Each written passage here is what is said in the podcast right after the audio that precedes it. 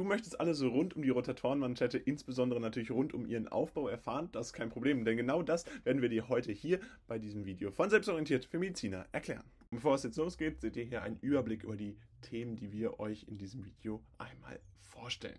Und wir wollen euch noch unseren Kurs vorstellen. Der ist nämlich jetzt für euch verfügbar und ihr seht, es gibt ganz viele Sachen, die für euch verfügbar sind, nämlich Texte, Zusammenfassungen und vor allen Dingen auch Karteikarten zum Üben und eben auch diese Videos zum Wiederholen. Also all das jetzt in der Videobeschreibung verfügbar. Mit dem Code WELCOME bekommt ihr dort 20% auf unserer eigenen Website. Und ansonsten ist es auch so, dass wir jetzt einen kompletten Kurs mit allen verschiedenen Themen einmal rund um die Anatomie, aber eben auch selbstorientiert plus mit allen anderen Sachen, die wir jemals rund um Anna, Biochemie oder eben auch Physiologie veröffentlicht haben. Das ist ein Abo, da könnt ihr gerne mal reinchecken. Das ist der zweite Link in der Videobeschreibung und dann sehen wir uns ganz bald auf der Website. Jetzt geht es aber erstmal los mit dem Video rund um die Rotatorenmanschette und dabei gucken wir uns natürlich erstmal den Aufbau und eben auch die Funktion der Rotatorenmanschette an.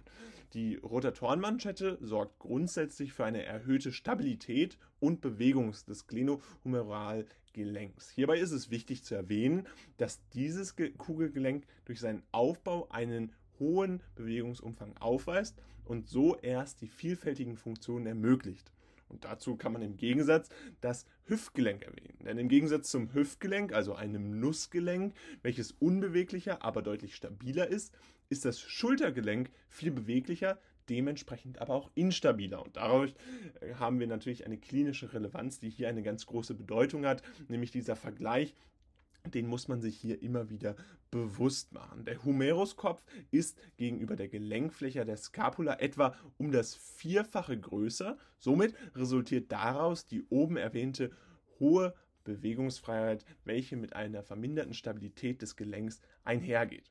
Um diese Instabilität zu vermindern, wird der Humeruskopf von allen Seiten von den Muskeln der Rotatorenmanschette umgriffen, sodass das Gelenk durch ein Heranziehen des Humerus an die Gelenkfläche entsprechend gestärkt wird. Also hier ganz wichtig zu merken, der Vergleich zum Hüftgelenk bzw. dem Nussgelenk, dass eben hier diese Instabilität durchaus vorhanden ist, das Schultergelenk durch den anatomischen Aufbau aber eben auch sehr beweglich ist. Die Rotatorenmanschette erhöht dabei die Stabilität durch das Heranziehen des Humerus an die Gelenkfläche. Insgesamt gibt es dabei vier Muskeln, die sich an der Bildung der Rotatorenmanschette beteiligen, darunter unter anderem der Musculus supraspinatus, der Musculus infraspinatus, spinatus, der Musculus teres minor und der Musculus subscapularis. All das sind die vier Muskeln, die eben an der Rotatorenmanschette beteiligt sind und diese Muskeln ziehen bis in die Gelenkskapsel ein und werden durch den Musculus deltoideus als schützendes Dach überlagert. Im Folgenden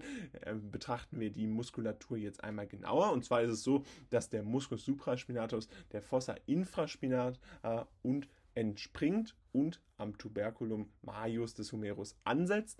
Er wird dabei durch den Nervus suprascapularis innerviert und sorgt für die Abduktion im Schultergelenk. Ebenfalls durch den Nervus suprascapularis innerviert ist der Musculus infraspinatus, der entspringt der Fossa infraspinata und setzt am Tuberculum majus des Humerus an. Dabei sorgt er für die Außenrotation im Schultergelenk. Der Musculus teres minor entspringt der Mago lateralis scapulae und setzt am Tuberculum majus des Humerus an, wird dabei durch den Nervus axillaris innerviert, sorgt so für die Außenrotation im Schultergelenk sowie aber auch für die Ab äh, Adduktion des Arms.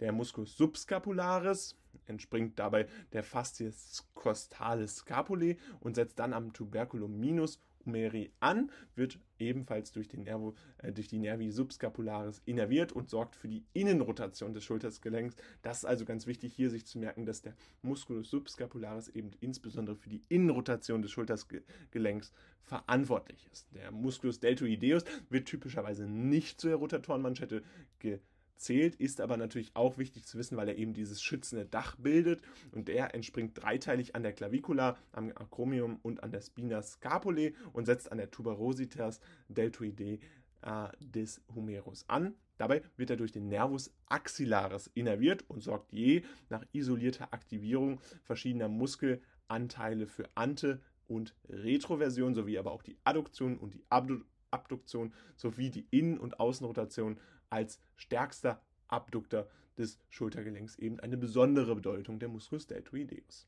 Außerdem, und das ist ganz wichtig, neben diesem Aufbau der vier Muskeln gibt es aber auch noch das Ligamentum coracohumerale, was ebenfalls an der Bildung der Rotatorenmanschette beteiligt ist. Dieses zieht vom Prozessus coracoideus des, der Scapula zum Humerus und verstärkt so das Gelenk ebenfalls. Kranial und ventral ist es dabei mit der Gelenkska äh, Gelenkkapsel verschmolzen und weiterhin verläuft es zwischen Musculus supraspinatus und Musculus subscapularis. Also wir merken uns, die Rotatorenmanschette hat vier Muskeln mit dem Musculus supraspinatus, infraspinatus, minor und subscapularis. Dabei strahlen sie bis in die Gelenkskapsel ein, um werden vom Musculus deltoideus überdacht. Außerdem, ganz wichtig und nicht zu vergessen, ist, dass das Ligamentum coracohumerale eben kranial und ventral mit der Gelenkkapsel verschmolzen ist und eben zur weiteren Stabilisierung dieser ansonsten sehr instabilen Rotatorenmanschette eben dient.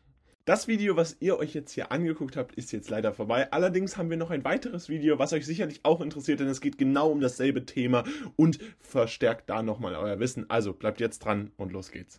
Gucken wir uns nun den klinischen Exkurs an, also die anatomischen Gegebenheiten, die eben verschiedene Fälle dann natürlich auch äh, zur Folge haben. Und da gibt es eben eine große klinische Bedeutung, weswegen dieses Thema nicht nur eben in der Klinik, sondern auch in der Vorklinik eine große Bedeutung hat. Und dabei ist ganz wichtig, das Impingement-Syndrom zu kennen. Das bezeichnet man eben die Einklemmung von Sehnen im Bereich des subacromialen oder auch subcoracoidalen Raums. Hiervon ist vor allem der Musculus supraspinatus betroffen. Begünstigt wird dies durch die Einblutung, Ödem, Ödeme oder generelle degenerative Veränderung. Als Painful Arc bezeichnet man, man in diesem Zusammenhang dann die dadurch entstehenden Schmerzen bei einer Abduktion zwischen 60 und 120 Grad. Also ganz wichtig hier zu merken, der Supraspinatus ist der Muskel, der hier betroffen ist beim Impingement-Syndrom und dieser Painful Arc wird immer mal wieder abgefragt. Das sind Schmerzen bei Abduktion zwischen 60 und 120 Grad.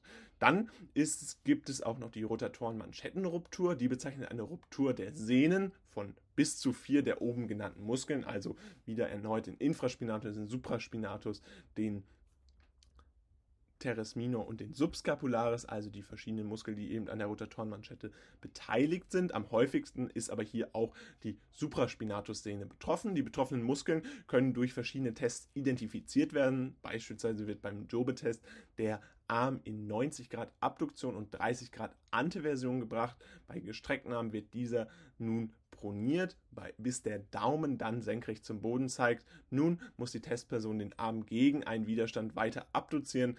Da, wenn hierbei Schmerzen auftreten, wird der Test dann als positiv bewertet und dies weist dann auf eine Schädigung des Musculus supraspinatus hin. Weitere Tests sind beispielsweise der Außenrotationslagetest zur Prüfung des Musculus infraspinatus, der Lid-Off-Test zur Prüfung des Musculus subscapularis und der Belly-Press-Test, der ebenfalls zur Prüfung des Musculus subscapularis eingesetzt werden kann. Weitere Hilfestellungen können beispielsweise ein Sonogramm oder natürlich auch ein MRT leisten.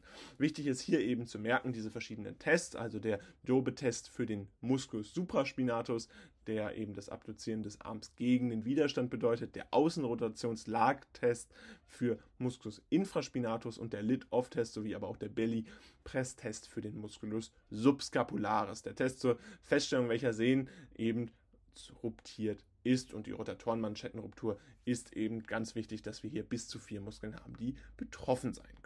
Dann gibt es aber auch noch das Schultergelenk, das am häufigsten luxierende Gelenk des menschlichen Körpers ist.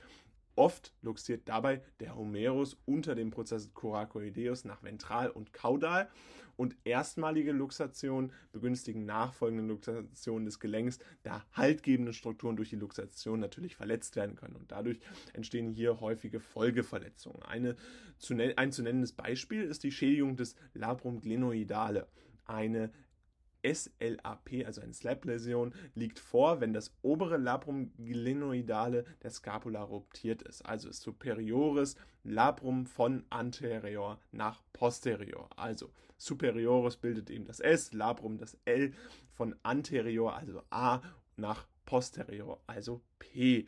Diese Schädigung kann je nach Schweregrad asymptomatisch bleiben oder mit Bewegungseinschränkungen und Schmerz verbunden sein. Die Therapie dieser Problematik kann sowohl konservativ als auch operativ arthroskopisch erfolgen. Läsionen dieser Art beeinträchtigen dabei die Stabilität des Schultergelenks und begünstigen, wie bereits erwähnt, die weiteren Luxationen, die dann als Folge eben auftreten. Also wir wissen hier auch eben entsprechend, dass beim klinischen Exkurs das Schultergelenk häufig luxiert werden kann unter dem Prozessus coracoideus nach ventral und kaudal erstmalige Luxationen begünstigen dabei weitere Luxationen und hier spricht man von einer Slap-Läsion, also superiores Labrum glenoidale, was dann entsprechend beschädigt ist. Und das war es auch schon wieder mit dem Video. Wir hoffen, es hat euch gefallen und ihr konntet einiges rund um die Rotatorenmanschette lernen. Falls dem so ist, könnt ihr gerne einen Like da lassen. Ansonsten würden wir uns auch riesig freuen, wenn ihr unseren Kurs auscheckt, denn der ist jetzt für euch in der Videobeschreibung verlinkt. Ein bisschen Werbung in eigener Sache, aber es lohnt sich auf jeden Fall vorbeizuschauen. Außerdem bekommt ihr jetzt 20% mit dem Code WELCOME. Was könnte es Besseres geben? Wir sehen uns ganz bald wieder. Haut rein und ciao.